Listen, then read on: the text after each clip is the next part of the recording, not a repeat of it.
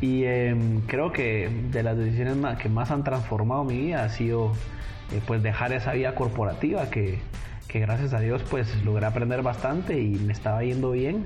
Sin embargo, eh, llegué a un punto de inflexión en donde me di cuenta que no era feliz y, y perseguí al final mis sueños y eso es lo que me ha transformado eh, y me ha despertado a la persona que soy ahora, creo yo.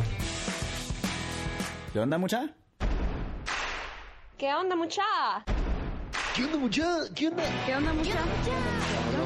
¿Qué onda, mucha? ¿Qué onda, mucha? ¿Qué onda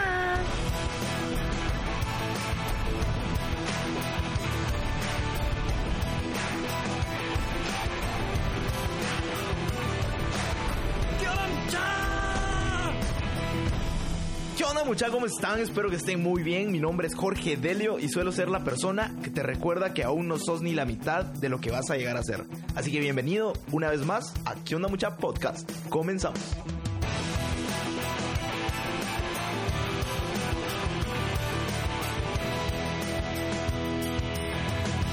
Mucha, es un honor traerles a un emprendedor nato y un amigo que me ha enseñado tantas cosas sobre el mundo de las empresas con impacto social.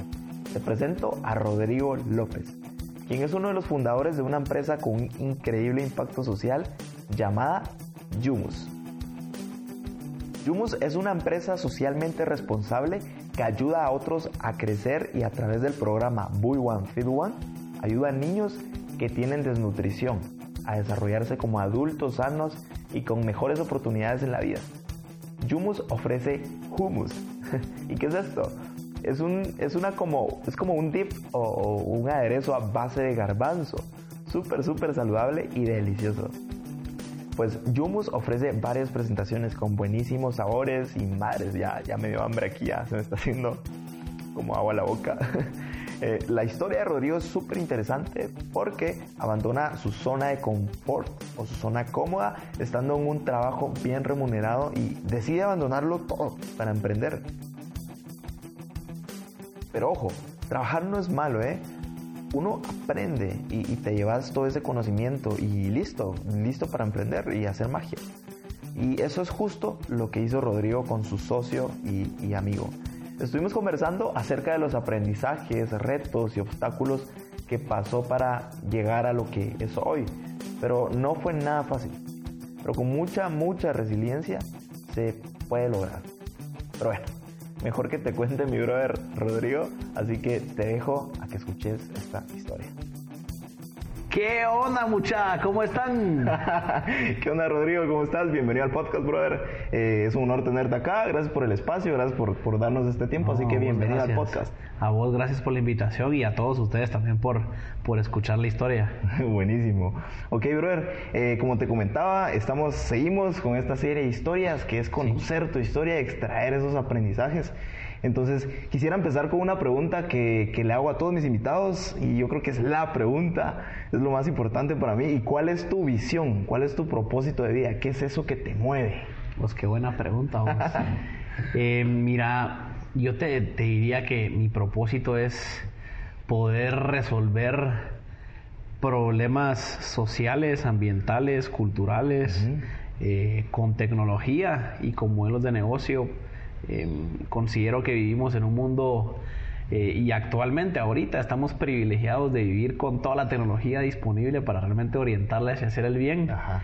Entonces me gusta involucrarme y mi propósito de vida lo he encontrado de que es servir a los demás, ¿sí? Y Wow. hacer modelos de negocio para ayudar a distintas causas. Increíble. ¿Y a los cuántos años descubriste eso? O sea, eso que te movía, porque no, no, no es Sí, fácil. No, no, no, no es fácil. Y, y, y- y precisamente hemos tenido un montón de conversaciones con amigos del tema, porque Ajá. cabal, eh, muchos están en esa transición de descubrirlo y cabal me hacían la Es pregunta. una aventura, brother. Sí, totalmente. Y mira, la verdad es que nunca la tuve tan clara hasta que realmente unos meses antes de renunciar y lanzarme Ajá. completamente al agua al emprendimiento, creo que Wow.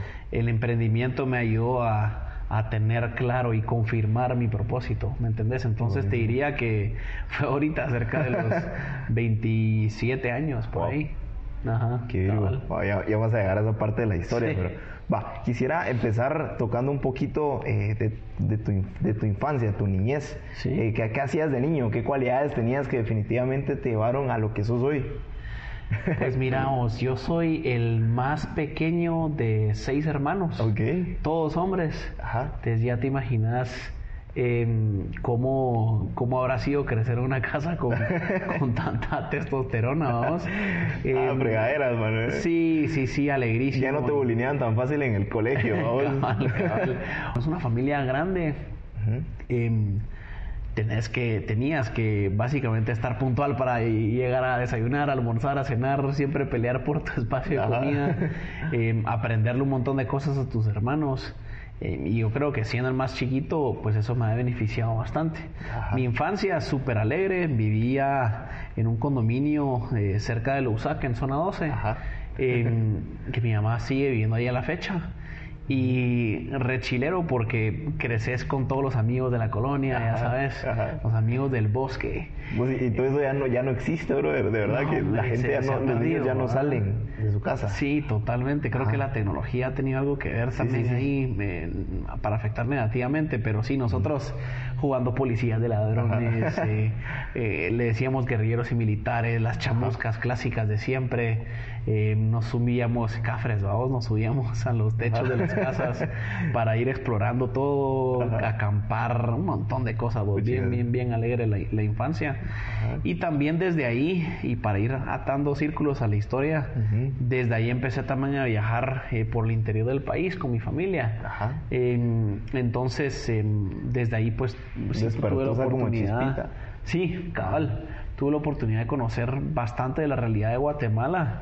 Eh, mi papá, que en paz descanse, pues en esas fechas nos llevaba mucho a, a estar en contacto con el agua a través de la vela, navegar barcos.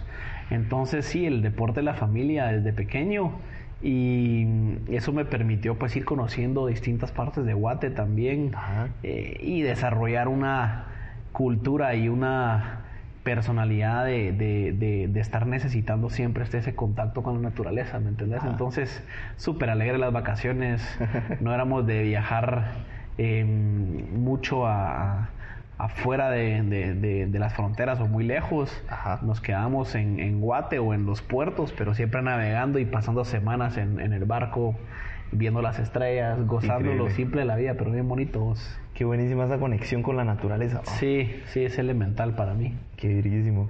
Ok, decime alguna frase o lección que te, haya, que te hayan dado en tu niñez o adolescencia y que marcó tu vida. No sé, quizás tu papá o algo.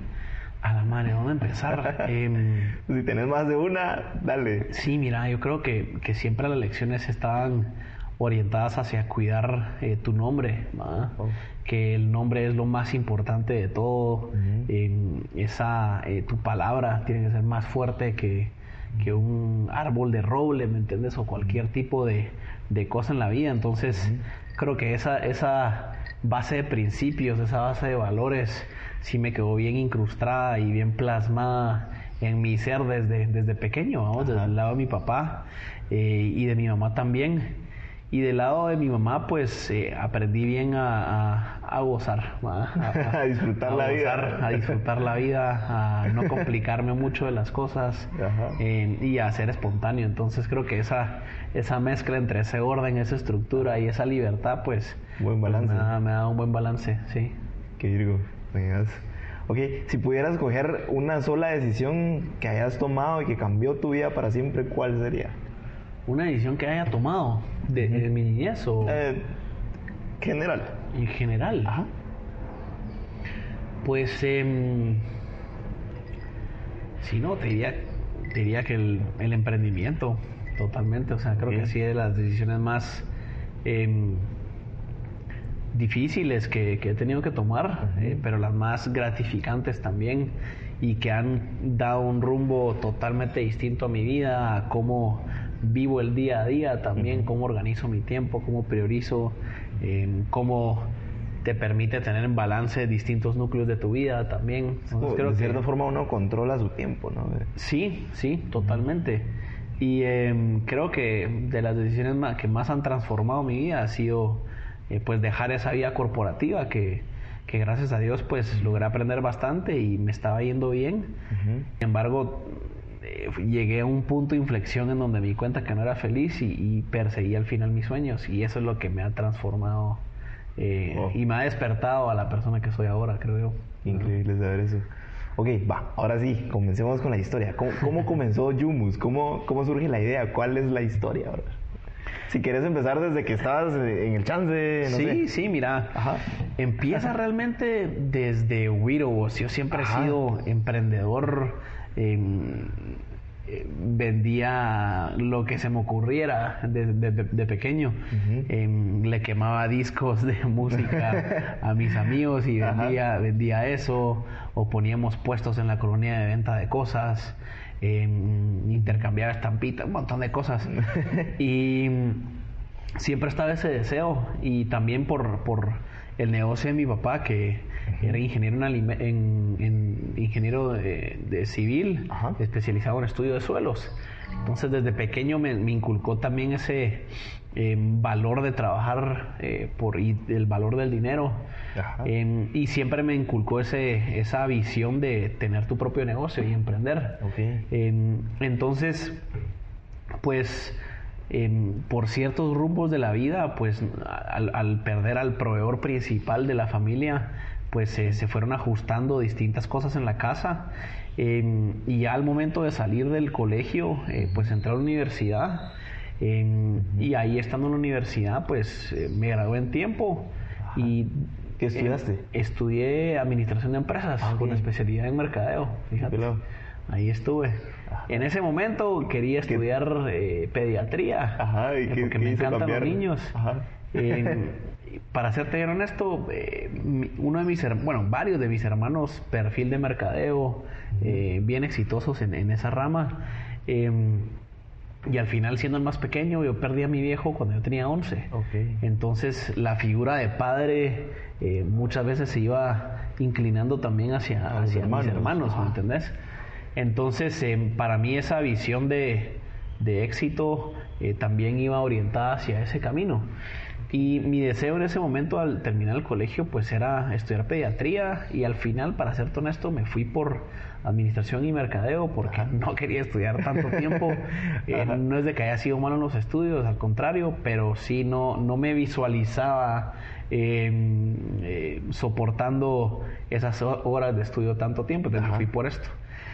Y durante el trayecto de la, de la universidad, pues emprendí un par de proyectos ahí eh, que me dieron bastante aprendizajes. Eh, salí de la universidad, eh, entré a trabajar a Kimberly Clark. Eh, quería, pues yo salí con un crédito educativo a la universidad, entonces Felicidades. en, ese, en ese momento pues tenía que, que generar, ¿no? Para poder salir de esa responsabilidad. claro. Y también quería aprender de, de buenas empresas, de empresas consolidadas, eh, idealmente multinacionales. Ajá, y esa es una empresa multinacional. Sí, sí, totalmente, totalmente. Y mm, uno al final a esa edad, uno mira a todos sus amigos de la U que ya se graduaron también y que ya tienen trabajo en enero y así, o antes. Y yo me tardé hasta como mayo sin chance, jugando Counter-Strike para mientras, mandando currículums a todos lados. Ajá. Entonces, hasta que fue en mayo que, que- que conseguí el- el- la oportunidad y empecé a trabajar ahí. Eh, aprendí bastante de temas de consumo masivo, de cómo llevar un- una estructura corporativa eh, y cómo se, se mueven en empresas de ese tipo.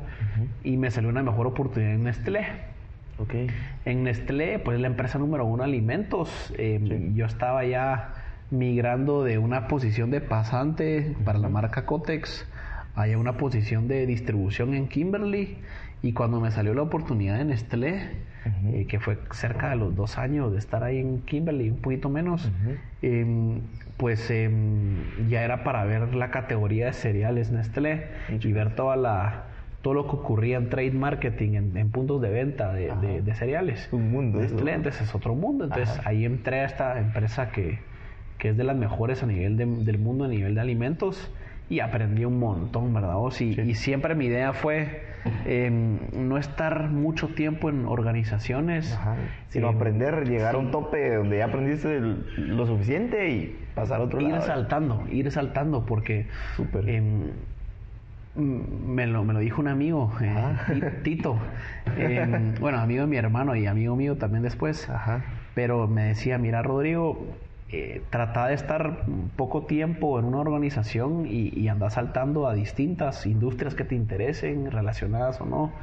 Eh, porque cuando haces ese salto también vas a incrementar tu, tu network de gente, de contactos, vas a aprender de nuevas industrias, de nuevas compañías y aparte vas a incrementar tu, su- tu gama salarial como mínimo un 30%, vamos, en cada salto. Entonces, como mi visión, al igual que la de él, era aprender para ya después emprender, Ajá.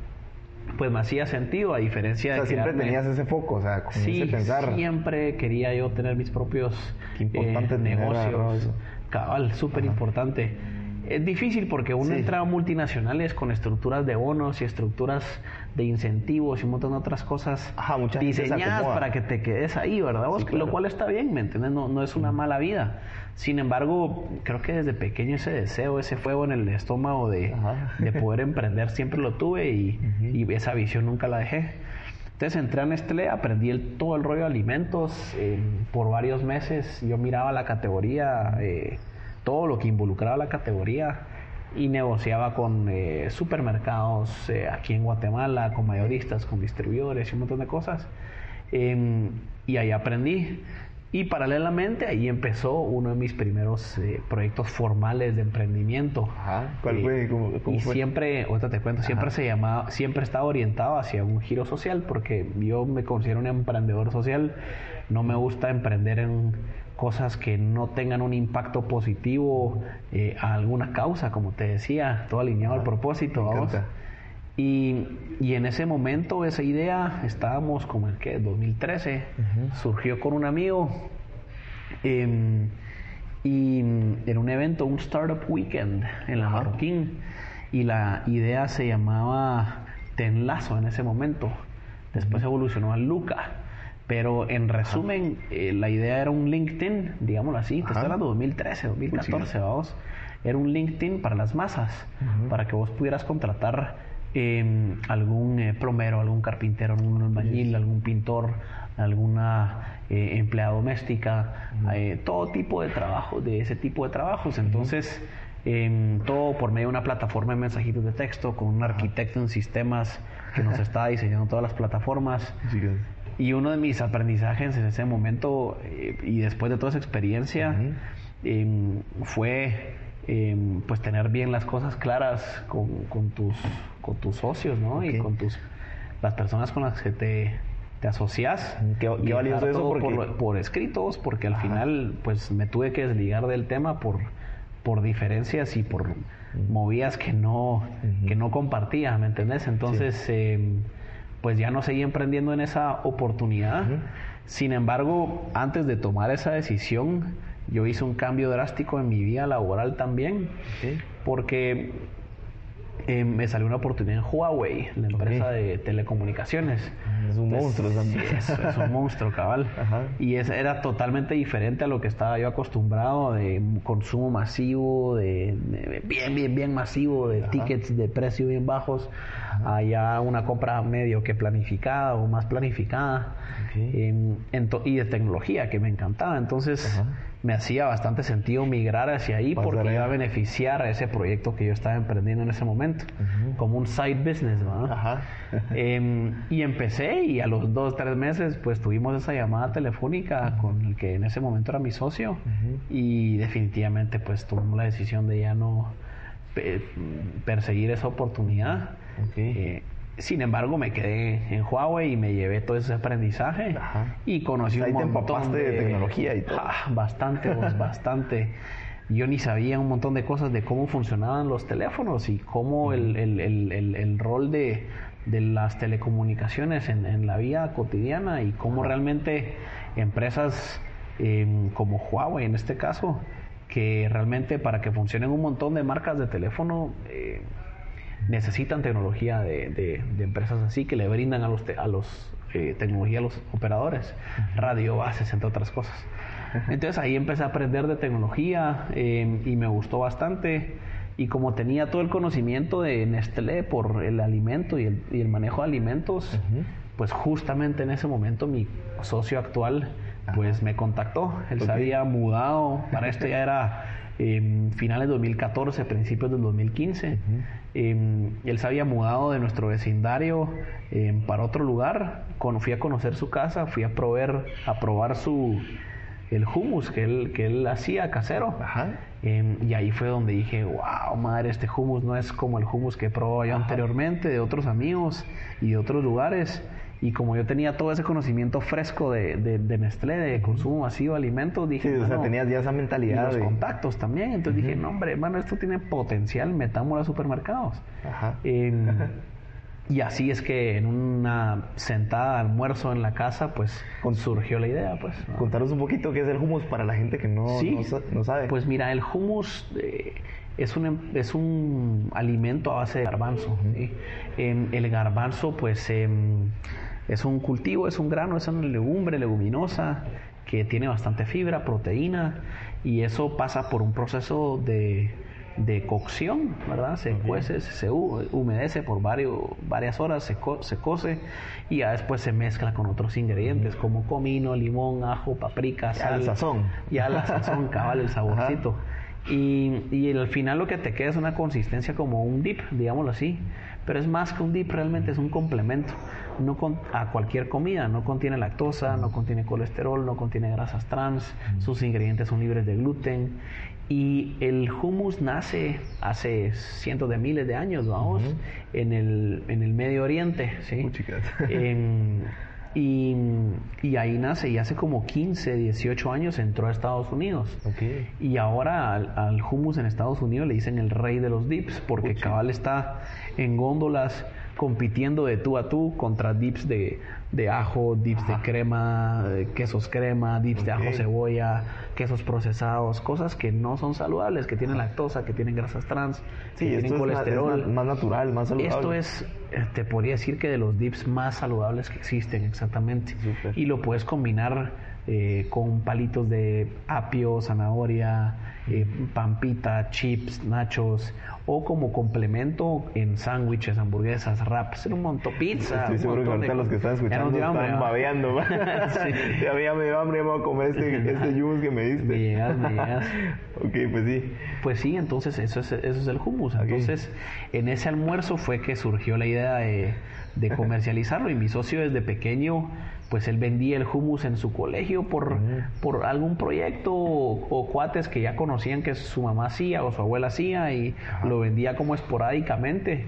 Entonces fue cuando se, existió ese match entre el creador, digamos, de la receta, del producto. Y yo creo procesos para y la persona cabal de, de, proceso, de comercialización, de escalabilidad. Y ahí cabal hicimos perfecto match. Eh, y ahí empezó toda la historia.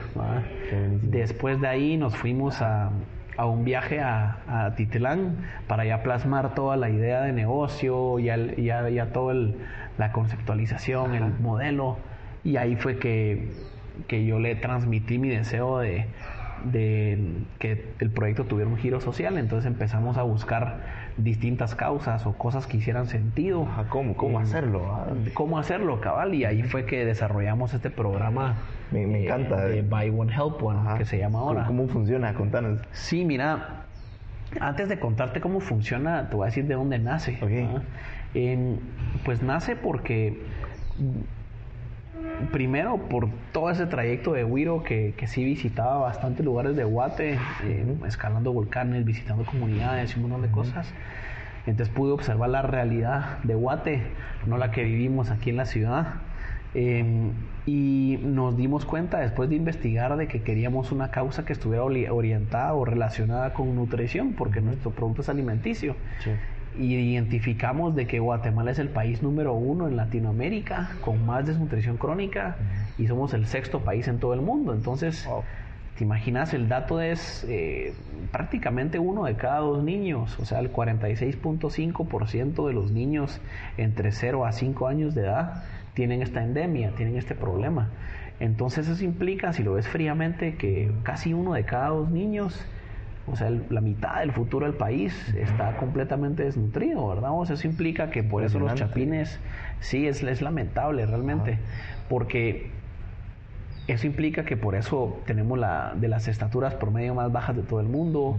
el, el, niño aprende más tarde a leer, a hablar, a caminar. Su desarrollo cognitivo en su cerebro no es tan bueno a comparación de un niño nutrido. Y ya a largo plazo, todo ese ingreso potencial a lo largo de toda la vida de ese niño, cuando ya es adulto, un niño desnutrido a comparación de un niño nutrido, gana en promedio cerca de la mitad a comparación de un niño de un niño que sí fue nutrido desde pequeño. Entonces sí es sustancialmente el nivel de desarrollo sí se nota bastante y hemos identificado por ciertas publicaciones que han salido que Guatemala le cuesta 8 millones de dólares al día tener este problema latente en Guatemala. Entonces esto es lo que está frenando un montón el desarrollo. Entonces, cuando nosotros logramos comprender la, la, realidad de Guate, cuando hemos ido, ahorita ya a la fecha, hemos ido a varias comunidades y hemos visto comunidades de 9 de cada 10 niños, 8 de cada 10 niños que tienen desnutrición, te pones a pensar, madre, o sea, el total promedio de Guate está en 46, pero eso es porque distintos departamentos como en la ciudad el, el número es bastante bajo y hay una masa crítica de, de bastantes niños, pero realmente el problema está en, en, la verdadera Guatemala, digámoslo así, eh, que ocurre en todo el interior del país, esa cultura maya, esa cultura indígena que es re linda, que nos caracteriza bastante. Ahí en las aldeas remotas hay comunidades con nueve de cada diez niños, pues entonces... No, y uno comete el error, aquí en la ciudad como que estamos encerrados en una burbuja y creemos que, no, eh, que eso no existe. Ah, porque no, no sabemos de eso. Y ese es el tema, que, que, no muchas personas lo saben y, no se habla tan eh, abiertamente de este problema y no se está tratando como una crisis, cuando realmente es una crisis. Cabal. Entonces, al comprender ese problema dijimos, no, sí, tenemos que, que meterle un giro social de este tipo al, al, al proyecto y ahí surgió el nombre eh, Buy One Feed One, se llamaba en este momento, ahora se llama Buy One Help One, por ciertas decisiones estratégicas a largo plazo. Pero en resumen, como funciona es que con cada unidad de producto vendida del hummus y los nuevos productos que ahorita te voy a contar, em, brindamos eh, nutrición a niños en desnutrición. El componente alimenticio lo que brindamos es una mezcla entre alimentos físicos que son producidos dentro de las comunidades para no dañar el ecosistema de la comunidad, como por ejemplo huevos, vegetales, otras proteínas.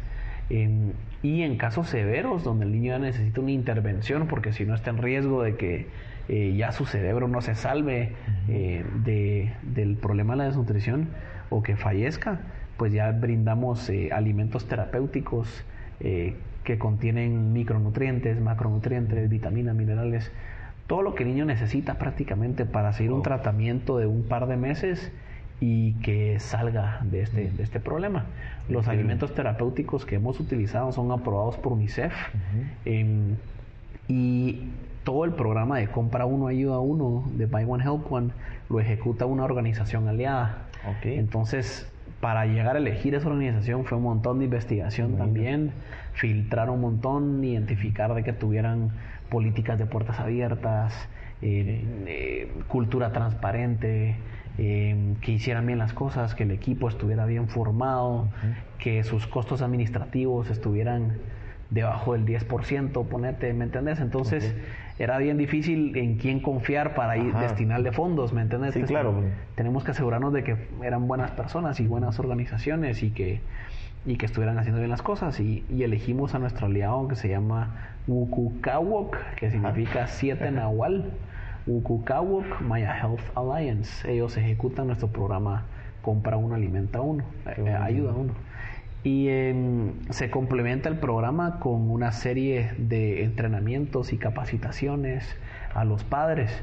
los padres reciben el alimento, pero a cambio de recibirlo para sus niños, a cambio de recibirlo, em, se comprometen una serie de entrenamientos y capacitaciones para cambiarles el chip, los comportamientos, enseñar la importancia de lavarse las manos, la importancia de comer de diferentes grupos alimenticios y enseñarles mucha están comiendo solamente carbohidratos em, y rompe la barrera del machismo, entre otras cosas. Qué valioso porque, o sea, no solo se les regala pescado, sino se les enseña a pescar también.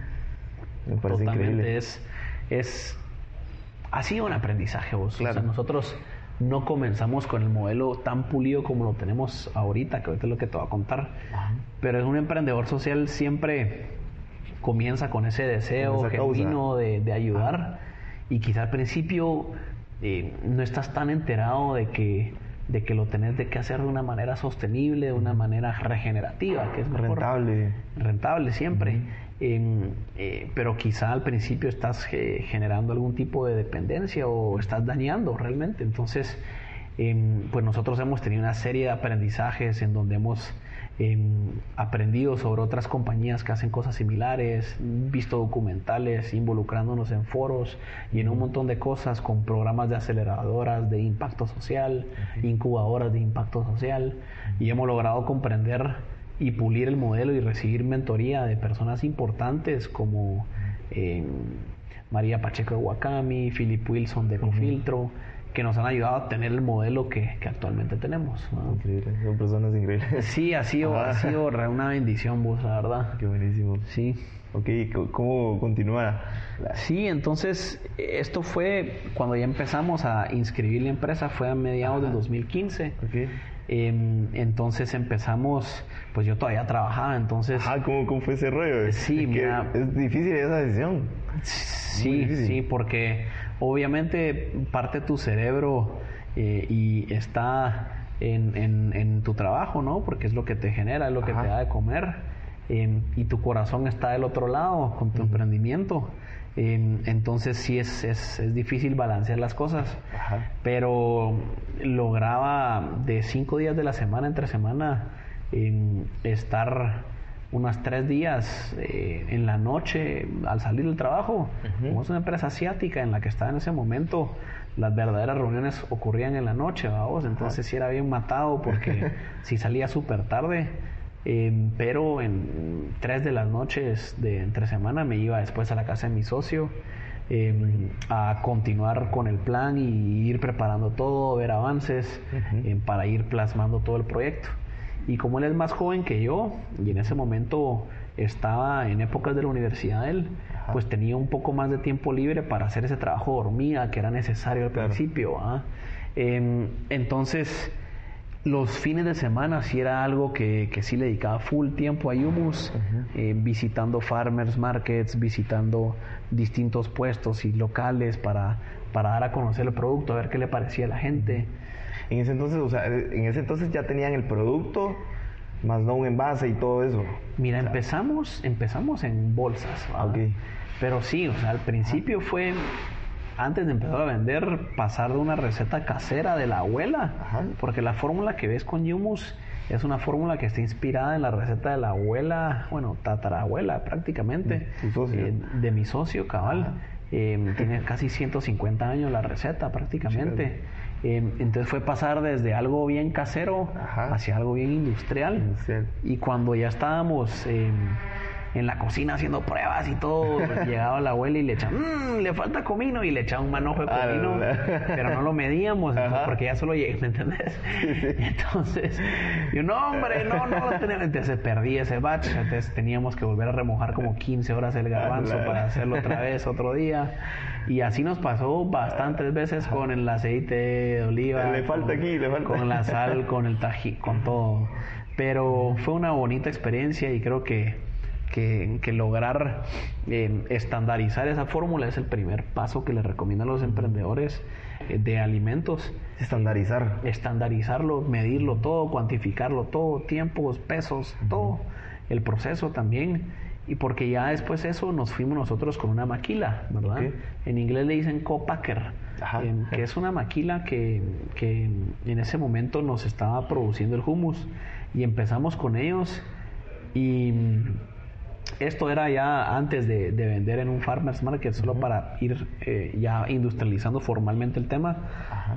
Y empezamos, vos, Jorge, y, y llegamos y en una de las muestras abro una Ajá. y sirvo en un plato y pruebo y empiezo y, y pruebo un pedacito de plástico adentro Ah, de- la madre, del hummus, no vamos. yo así como, no hombre, mano, si esta es una empresa formal, no puede ser que esté pasando esto. Y son cosas que te pasan que vos decís, wow, empezás a dudar de, de toda la estrategia. de ellos y todo, ajá. Entonces, finalmente decidimos eh, buscar nuevos horizontes. Entonces, para hacerte coste la historia, fue un año de formulación, ¿me entendés? Entre mediados de 2015 a mediados de 2016, en donde cambiamos de maquilas y industrializamos y todo el tema, y cambiamos de maquila para llegar con la que actualmente tenemos. Y estamos súper contentos con ella. Empezamos a vender a mediados del 2016 en Farmers Markets. Eh, entonces mi, mi vida era chancear entre semana, en las noches para Yumus y fines de semana para Yumus. no Y había qué valioso eso porque estoy seguro que muchos emprendedores están así. O sea, Sí. llevan su emprendimiento de, de la mano del chance y es, es difícil. O sea, es, Es- es doble, difícil, triple vos. chance. oh. Es difícil vos, pero mira, todo ese trabajo se, se repaga al final de cuentas. Em, y, y sí, o sea, si, si yo no tenía la libertad económica para prescindir del chance y dedicarme full a esto, entonces sí era algo que no había de otra, pues, pero ese deseo de emprender, ese deseo de salir adelante y ese deseo de tener tus cosas, pues era más fuerte que, que, Bueno. que ese desgaste, ¿no? Entonces, pues eso es lo que me motivaba a seguir. Y después a fina- mediados, finales de, de 2016 empezamos a entrar a deli shops, como Delica, entre otros lugares. Eh, entonces gracias a Dios nos fue bastante bien, buena aceptación. Finales del 2016 entramos a dos tiendas de la torre. Nosotros entregando personalmente en la torre, en nuestros carros y un montón de cosas. Eh, después, como en febrero o marzo, entramos a más tiendas, eh, ya con un distribuidor. eh, y así nos fuimos creciendo en la torre y con más deli shops. Y ahorita estamos en 26 tiendas de la torre. Wow. Y en octubre del 2018, en septiembre de 2018, entramos a Walmart y Pais. Wow. Entonces también fue algo bien, gracias, fue algo bien bonito porque ya nos permitió llegar a más puntos de venta también. Y estamos ahorita en 10 Walmarts y en 15 países. Entonces en total como en unas 60 y pico tiendas ahorita está comercializándose el hummus. Y es un proceso que no muchas personas ven. O sea, muchas personas dicen, ya está ahí, ah, qué fácil. Pero no ven ese detrás de escenas o todo ese proceso. Sí, totalmente. Sí, la verdad es que siempre eh, las personas piensan que las cosas Sí. suceden al chasque los dedos, pero sí, y una vez emprendes te das cuenta que, que nadie la, la ha tenido fácil realmente. O sea, seguramente todos los proyectos tienen una historia detrás de, de muchos desvelos, ¿verdad? Ajá. Em, pero ¿Algún- sí, ¿Alguna anécdota que tengas, no sé, haciendo, haciendo y- hummus, no sé?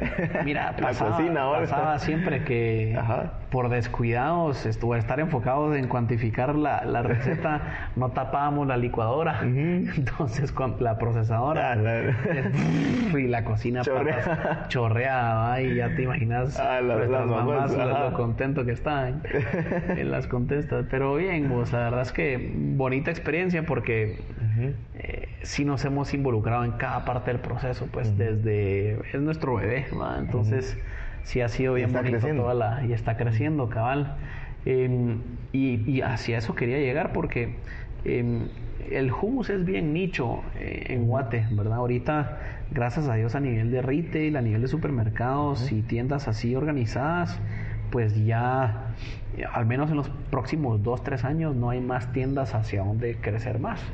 Entonces, eh, el crecimiento va a venir de más sabores eh, y hacer dentro de ese mismo espacio, universo de tiendas, generar más venta.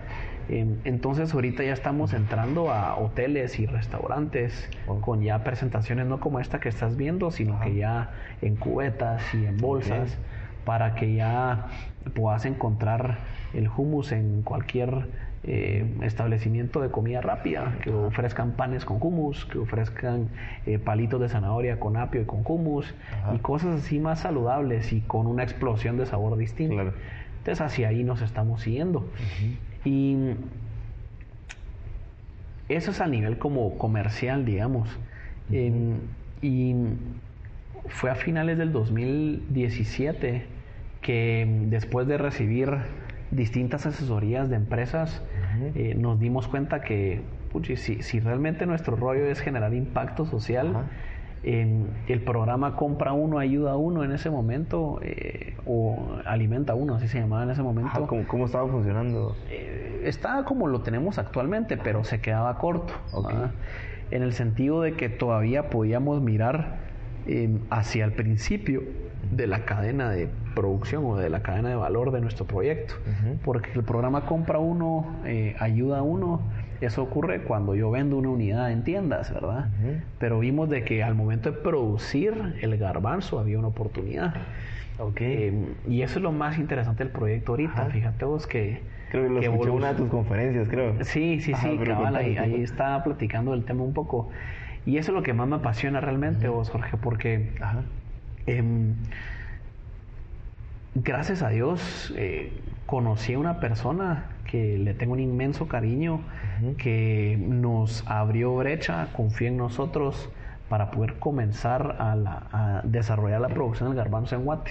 Qué increíble. eso lo comprábamos aparte. Sí, mira, al principio, ah, ni te digo, pero al principio en el Senma eh, comprábamos y a veces venía con piedras, a veces venía eh, contaminado el garbanzo, entonces lo teníamos que tirar. Eh, no había como con un buen abastecimiento de un buen garbanzo en mercados. Em, entonces, em, pues a la fecha seguimos importando un proveedor bien eh, formal, inocuo, homogéneo, limpio, seleccionado, pero em, estamos también ya produciendo localmente. Entonces, y esa producción local sucedió y comenzó a finales del 2017, cuando ya nos dimos cuenta, puchis, el valor está en producir garbanzo. ¿Por qué? Porque vamos a estar combatiendo la pobreza, que es uno de los factores principales porque existe tanta desnutrición. Entonces... porque dan trabajo también. Cabal, exactamente. Y no solo eso, el, el, garbanzo pues em, tiene un ciclo de cuatro meses, ¿verdad? Em, entonces son dos producciones al año eh, que, se pueden, que se pueden tener, que se pueden tener dos producciones al año, em, entonces es bastante, bastante rápido. Em, y mm, aparte, el garbanzo crece en condiciones desérticas, en condiciones donde no se necesita mucha eh, agua, mucha... Em, Interesante. Sí, no requiere mucha agua realmente. De hecho, el agua le sale, el exceso de agua le salen hongos al garbanzo. Entonces, es mejor eh, evitar el agua. Y ahorita todas las condiciones climáticas del país, pues em, están obligando a los agricultores locales a que pierdan sus eh, cultivos de maíz, su cultivo de frijol, su cultivo de café, porque no hay suficiente agua, hay mucha sequía, principalmente en, los, en el sector del corredor seco del país. Entonces, a finales del 2017 comenzamos con esta prueba, empezamos a producir garbanzo, distintas manzanas eh, en distintos lugares de, todo el país, en algunos lugares muy húmedos, en algunos lugares demasiado húmedos, en algunos lugares más o menos, en algunos lugares bastante secos, otros muy bajos, otros muy altos. Y eh, ¿me entendés? O sea, fue una fase de experimento. Prueba de error. Cabalgos. Y, y, mira, nosotros no somos, en Yumus no somos ingenieros en alimentos, no somos, el equipo fundador no es eso, no somos nutricionistas em, y no somos eh, ingenieros agrónomos también, solo somos dos personas. Emprendedores. Eh, emprendedores con el deseo de poder realmente cambiar una problemática en Guate y poder brindar un alimento saludable, pues distintos alimentos saludables a nuestros consumidores. Entonces, con este ingeniero agrónomo empezamos a producir en el corredor seco mejor se dio. Y a diferencia del, eh, para adicionar al ahorro de agua que tiene, ahorra también CO2 emitido en la atmósfera, lo cual es bueno, reduce las emisiones de, del carbono en la atmósfera al evitar la importación, porque todo el grano que ves aquí en Guate, en góndolas, es importado de distintos países bien lejanos y algunos cercanos, pero eso es CO2 en la atmósfera. Entonces, al producirlo localmente, evitas eso. También es una legumbre, es una leguminosa, entonces eso inyecta nitrógeno en la tierra. Em, y al inyectar nitrógeno en la tierra, eso beneficia a la tierra porque la enriquece. Y como hay que rotar el garbanzo, el cultivo, pues el siguiente cultivo, por ejemplo maíz, se beneficia porque crece mucho más rico en nutrientes.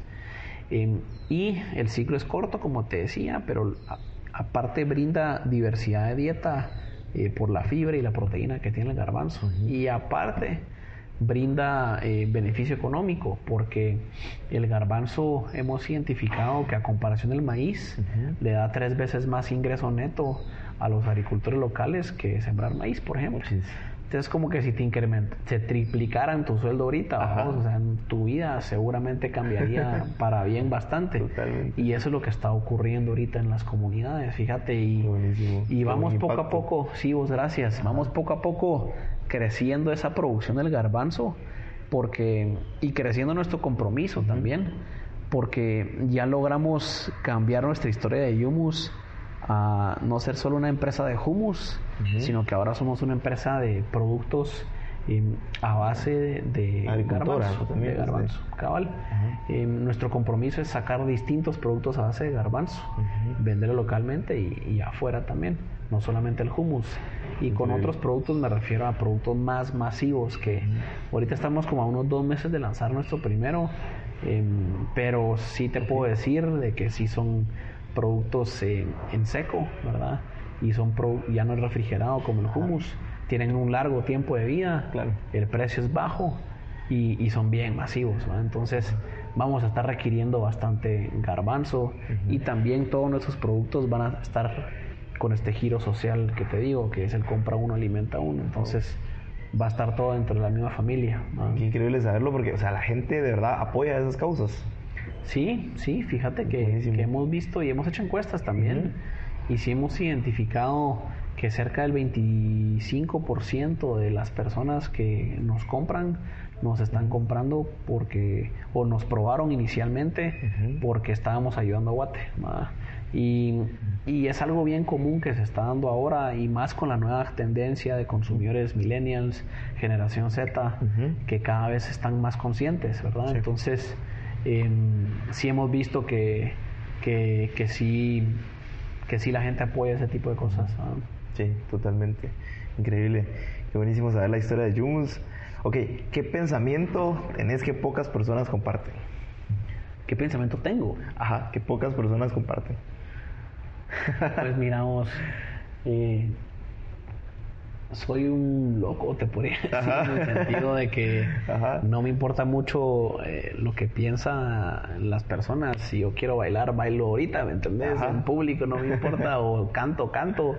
Eh, soy bien mm, espontáneo, eh, no me gusta mucho seguir esa tendencia eh, de lo que impone o lo que espera la sociedad. Ajá, ese guion de vida que te ese impone. guion de vida, cabal, esa eh, acoplarse al sistema. entonces sí, eh, con ciertos grupos pues me ha generado cierto eh, como que eh, complejidad, ¿no? Por, por, por el entendimiento hacia esta visión de, de cómo comportarme. Pero mm, sí te podría decir de que mm, me permite ser una persona bastante libre y, y- y Sí, ser, ser, fresca, ser vos. fresca puede ser yo, cabal. Ajá. cabal. Em, pero también te podría decir que tengo una habilidad eh, innata de, de poder visualizar modelos de negocio eh, escalables, ¿verdad? sostenibles. Eh, soy, soy como bien, bien estratégico en ese sentido, entonces siempre le encuentro la, la forma para poder em, tangibilizar ideas y volverlas em, escalables, pues también eso te, te diría. Increíble. Súper. Ok, Rodrigo, ¿cuál ha sido el peor consejo que te han dado? Qué buenas preguntas. vos. El peor consejo que me han dado. Ajá. Em, pues mira, tal vez, tal vez eh, quedarme en, en, en, en el puesto en donde estaba, eh, que bueno, al final no es un pe- el peor consejo que me ha dado, no, no te sabría decir realmente, pero sí cuando emprendes y cuando estás en ese trayecto, pues quizás salgan los consejos de quedarte en tu posición, quedarte zona en confort, tu zona de confort, em, porque quizá te están buscando proteger y lo hacen por amor, ¿me entendés? Que te aconsejan ese tipo de cosas porque quieren lo mejor para vos. Em, pero sí, o sea, entiendo de dónde sale ese consejo, pero ya viendo eh, hacia una introspección interna y, y hacia la visión que tenía, pues sí era un consejo que no, No te que no, bien. no me hacía clic, ¿verdad? no me hacía clic hacia lo que yo quería llegar. Pero del peor en mi vida, no, no te sé decir ahorita. Tengo que pensarlo más y te cuento. Va, me parece. Ok, ahora, ¿cuál ha sido el mejor consejo que te han dado? El mejor consejo que me han dado. Em, aplica para todo, Ujú. todo temas de emprendimiento. No, general, si quieres. General, Ajá. pues em, Si quieres, separémoslo en, en vida personal y uno de negocios, como querrás. va, va, pues em, miramos de, de mi vida eh, profesional, em, te diría que que el flujo de efectivo es lo, lo hizo un catedrático a vos, entonces no Ajá. es de que yo tenga algo en contra de mi mamá ni nada, pero su forma de explicarlo Ajá. lo hace tan eh, drástico para que lo entendas, ¿me entendés? Pero el consejo es que tu flujo de caja es más importante que tu mamá. Qué madre. y yo sé que es bien duro, pero Ajá. me pegó ese consejo porque... Ajá, marcado, porque- bro, ¿sí? marcado, cabal, porque te hace entender, pucha, que así en los negocios tenés que cuidar ese ciclo de efectivo, Sí. ese flujo de efectivo, porque si no, esa es la razón principal por la que tronas. Eh, entonces te podría decir que ese. Ajá. Eh, y en mi vida personal, te podría decir que, que son esos, esos consejos de, de cómo elegís eh, entre, el, entre alguna decisión que tomar eh, o cómo elegís una pareja, ¿me entiendes? Cómo em, me han aconsejado realmente el secreto para tener una buena pareja es em, entrar a la relación desde el inicio sin algún tipo de, de máscara, ser Interés, completamente interés, cabal, ser completamente vos genuino eh, y generar una amistad con esta persona mucho antes de que haya una intimidad eh, física, ¿me entendés? Para realmente comprender bien eh, quién es esa persona detrás. eh.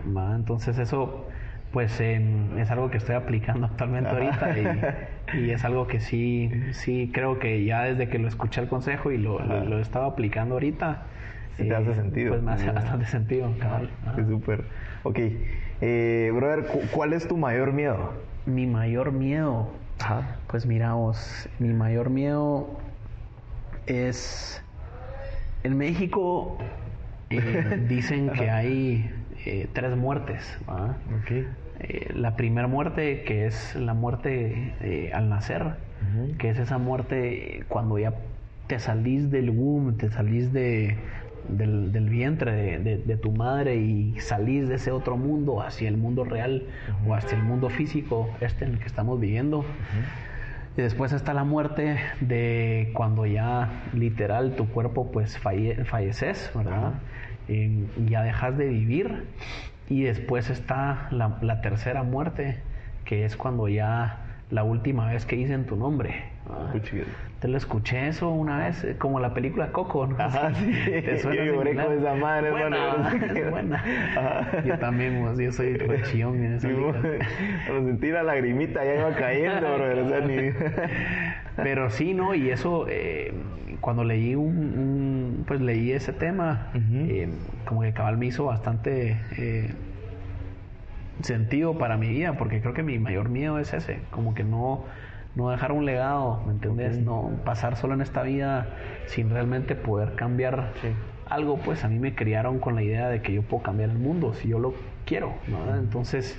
em, Y si puedes soñarlo, lo puedes lograr. y si puedes soñarlo, eh, lo puedes lograr y no tienes que dejar que nadie te diga lo contrario. Entonces, em, creo que ese te diría que, que es mi mayor miedo, a ser eh, olvidado o no dejar un legado. ¿no? Increíble. Ok, eh, brother, ya estamos quedándonos cortos de tiempo. Vamos a pasar a unas últimas preguntas de cierre. Sí. Y hay una que me encanta y es, imagínate que tenés la oportunidad de tomarte un café por cinco minutos con el Rodrigo de cuando tenía 15 años. Ajá. ¿Qué le dirías? Vos, vos estás como conectado con Mind Valley o algo así, ¿verdad? No Con sé. este Jim Quick o Tim Quick, no me acuerdo si- Ah, no, si es Jim. Ajá. Bueno, la cosa es que él también hace esta pregunta en un video. Ah, pero mira vos, Ujú. vi el video hace dos días y Ok, qué bueno que... No te tengo una respuesta, pero si yo le pudiera ver a mi, a mi Rodrigo de 15 años, te diría que mm, estoy viviendo una etapa en donde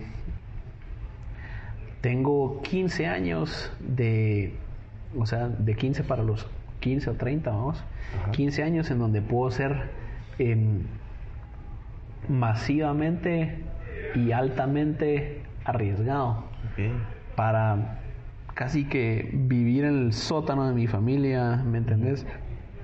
Como, como esto del est- estoicismo. ¿Qué es ¿Has eso? vos? escuchado eso? ¿Qué es eso tú? ¿Qué es eso? Eh, Es como un concepto donde realmente, o sea, ¿cuál es tu peor escenario? O sea, si el Ajá. día de mañana lo perdés todo, o sea, lo peor que te puede pasar es... Cabal, algo así, como Ajá. que, mira, tenés ahorita en, en este rango de edad, Rodrigo, no tenés preocupaciones, no tenés responsabilidades, pues fracasar mil veces y aprender, pero fracasar rápido y aprender rápido. Sí. Ese te puede decir que, que sería mi consejo para, para el Rodrigo de antes, entrarle eh, con todo. ¿Y ¿Qué hacías a los 15? ¿Cómo, cómo era tu vida a los Mira, uno a esa edad... eh, 15? Sus no loqueras, vos, ¿no? Las loqueras Ajá, las en las fiestas y en las fregaderas, lo cual está bien, pues Sí, han sido o sea, parte de mí, son temporadas, ayudado, son temporadas, pero sí te podría decir de que si, si pudiera revivir ese momento, eh, si tuviera una visión más aterrizada de, de algo que construya. Ok, súper. ok, ¿cuál es tu rutina? ¿Cómo arranca tu día? Mira, mi día de, varía todas las, todas las, to- todos los días, pero comienza alrededor de las siete y media de la mañana prácticamente, em, enviando, bueno, eh, comienzo, me despierto, eh, normalmente medito como unos 10 a 15 minutos em, antes de ver mi teléfono, antes de, de encender y estar en contacto con tecnología. Sí, te conectas con vos mismo antes. Cabal, cabal, cuando estás despierto, eh, eh, bueno, despertándote, pues en ese, ya, ya despierto, pero tu, tu cerebro todavía está en, no me acuerdo si era el, una, el, un wave, el theta wave, Ajá. o el alfa, no me acuerdo cuál de los dos, te voy a ser honesto, pero estás todavía en ese dreamland en donde si vos estás y agarras tu teléfono, em, puede ser de que veas una mala noticia o un WhatsApp o algún correo o algo que te distorsione, que cambia, como estás tan susceptible y estás todavía tan despertando, estás vulnerable, Ajá. Te puede afectar todo tu humor a lo largo de todo tu día. Sí. Entonces, realmente prefiero el despertarme y, y enfocarme en, en descansar todavía más, en meditar un poco. En- ya después de este tiempo, si ya me chequeo algún tipo de, de- de teléfono y el- algún tipo de información de lo que está ocurriendo y algunas cosas puntuales, reviso mi agenda que ya la dejé planificada un día antes de las cosas que yo tengo que hacer. Eh, y me enfoco en cumplir una de esas primeras tareas más importantes eh, al principio del día. Em, después em, desayunar. Ajá. Em, pues ahorita las oficinas de, de Yumos están también ahí en el apartamento, entonces ahí prácticamente es Ajá. donde me Por momento. desenvuelvo por el momento. Entonces, em, pues después eh, tenemos alguna reunión de equipo. em, pues yo anteriormente me, me baño a vos. Eh, y mm, trabajar en la mañana, eh, mediodía, regularmente trato de, de desconectarme y hacer ejercicio a mediodía. Y en la tarde también echar punta.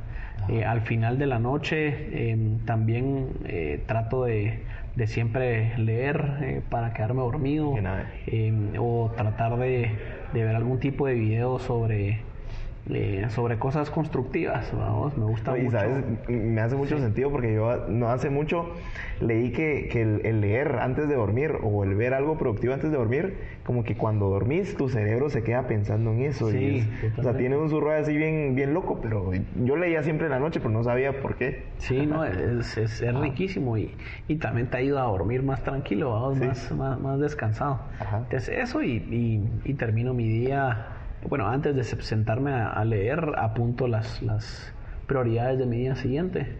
Eh, Planificas en la noche. planifico una noche de, eh, las cosas que quiero lograr a nivel personal y a nivel eh, profesional. Eh, entonces eso es, eso es lo que hago. Y hace unos días, eh, bueno, de- precisamente ayer vos, empecé una nueva cosa que es, es como un diario de gratitud Ok. en donde escribís todos los días eh, un par de cosas por las que sos agradecido. Em, entonces, la idea es que vos agarres distintos papelitos de cada día y los metas en un bowl, ponete en un Ajá. plato grande o en una tómbola y que ya después de unos años vos vayas agarrando algunos papeles y te sentes a leer como por qué que- estabas agradecido. por qué estabas agradecido vamos, si tienen que no, no necesariamente tienen que ser cosas de negocio pues pueden ser de cualquier cosa de tu vida entonces lo acabo de empezar y Qué está interesante Qué increíble. Ok, eh, ¿qué libro o película recomendás que te haya cambiado la vida? Mira, de libros, bastantes. Em, está siempre el Start With Why de Simon Sinek. Mm, sí, ese te habla marcó. de- de tu propósito. Ahí el, el Find Your Why, que es como la continuación, Exactamente, complemento. cabal. Ajá. Em, está este de A Man's Search for Meaning, también de Viktor Frankl, que va muy de la mano. Sí. Em, y ahorita estoy leyendo uno que está cambiando un montón mi forma de, de percibir el mundo, que se llama Stealing Fire. Em, lo escribió Jamie Wheel y Steven Kotler. Ok. Voy por la mitad, no lo he terminado, pero está impresionante. Te explica cómo em, el conocimiento desde los tiempos de Prometheus, los tiempos griegos, ¿verdad? De, de la época de la mitología griega, eh, e incluso para más adelante, ya en tiempos de Sócrates, cómo ellos se empezaron a juntar em, a obtener eh, y filosofear sobre las distintas cosas de astrología, de la vida. Y el libro en general te explica cómo poder llegar a un estado de conciencia en donde vos entras en flow, le dicen a ellos, no flow de fiesta, Ajá. sino que flow de, de un estado de conciencia presente en donde te sentís lo mejor y tu rendimiento es lo mejor. Entonces el libro toca de distintos temas para poder hackear eh, eh, tu estado de, de conciencia para que estés bien enfocado en las cosas que importan. Pues. Entonces, Increíble, y ese estado se puede provocar. Yo, yo Totalmente. justamente, justamente me estoy leyendo un libro que se llama Flow. Ah, ¿qué es tal? un libro, libro de psicología y cabal, habla, habla sobre ese estado. Sí. En donde literalmente perdés esa percepción del tiempo. ¿No sentís? Totalmente, Ese es el flow. totalmente. Y, y- te pasa, o sea, Ajá. a los artistas les pasan, a los jugadores, de, a los atletas les pasa, em, y le puede pasar a cualquier persona. Y se trata de buscar siempre esos momentos. Ponete, te, te explica el libro cómo todo el, está, todo el mundo y toda la economía está diseñada Ajá. para generar situaciones en donde alteran tu, tu estado de conciencia y en donde el- la persona em, busca experiencias que le hagan olvidar su crítico interno de, y su ser racional eh, y su ser analítico de las cosas. El cine, el teatro, ir a restaurantes, ir a conciertos, eh, viajar, eh, spas, hoteles, todo tipo de, de industria, eh, la mayoría están diseñadas para sacarte de tu cabeza, ¿me entendés? Para que te enfoques en el presente. Entonces te explica bien, bien, bien todo ese rollo y está bien bonito. Qué loco. Ok, Sí. qué buenísimo. Eh, ok, brother. ¿qué?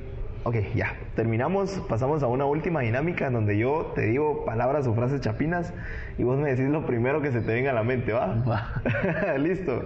Dale, Va. pues. ¿Qué es lo primero que se te viene a la mente al escuchar la palabra, no, la frase Asaniwa? Asaniwa.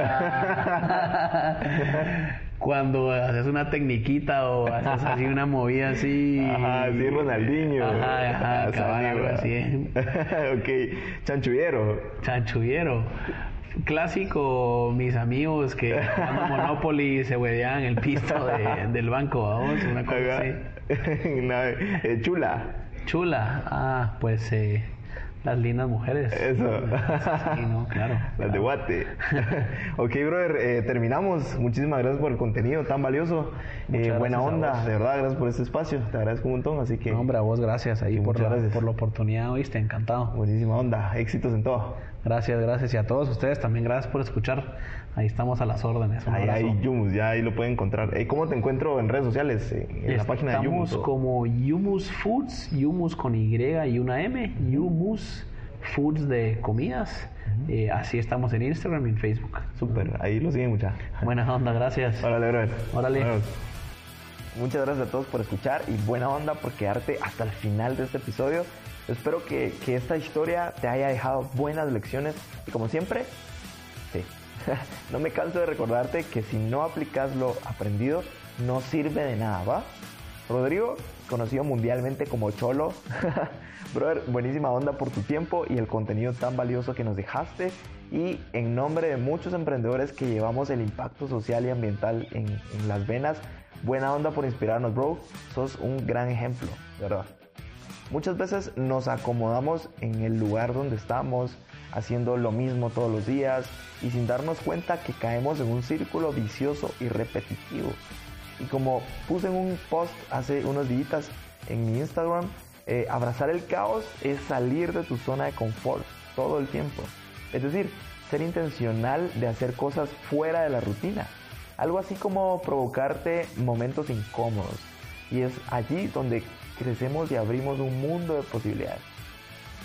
Así como Rodrigo lo dejó todo para luchar por una causa más grande que él mismo. Así que te reto, esta semana, provocate algún momento incómodo y, te vas a dar cuenta que algo bueno sucede, ya vas a ver. Pero bueno, hasta aquí el episodio de hoy, eh, compartilo con tus amigos si te gustó y también me encantaría saber qué aprendiste o qué te dejó este episodio, así que subite una story y me etiquetas, ¿va? Me puedes encontrar en, en mi Instagram como arroba Jorge Delio. Así que listo. Hasta el siguiente episodio. Órale.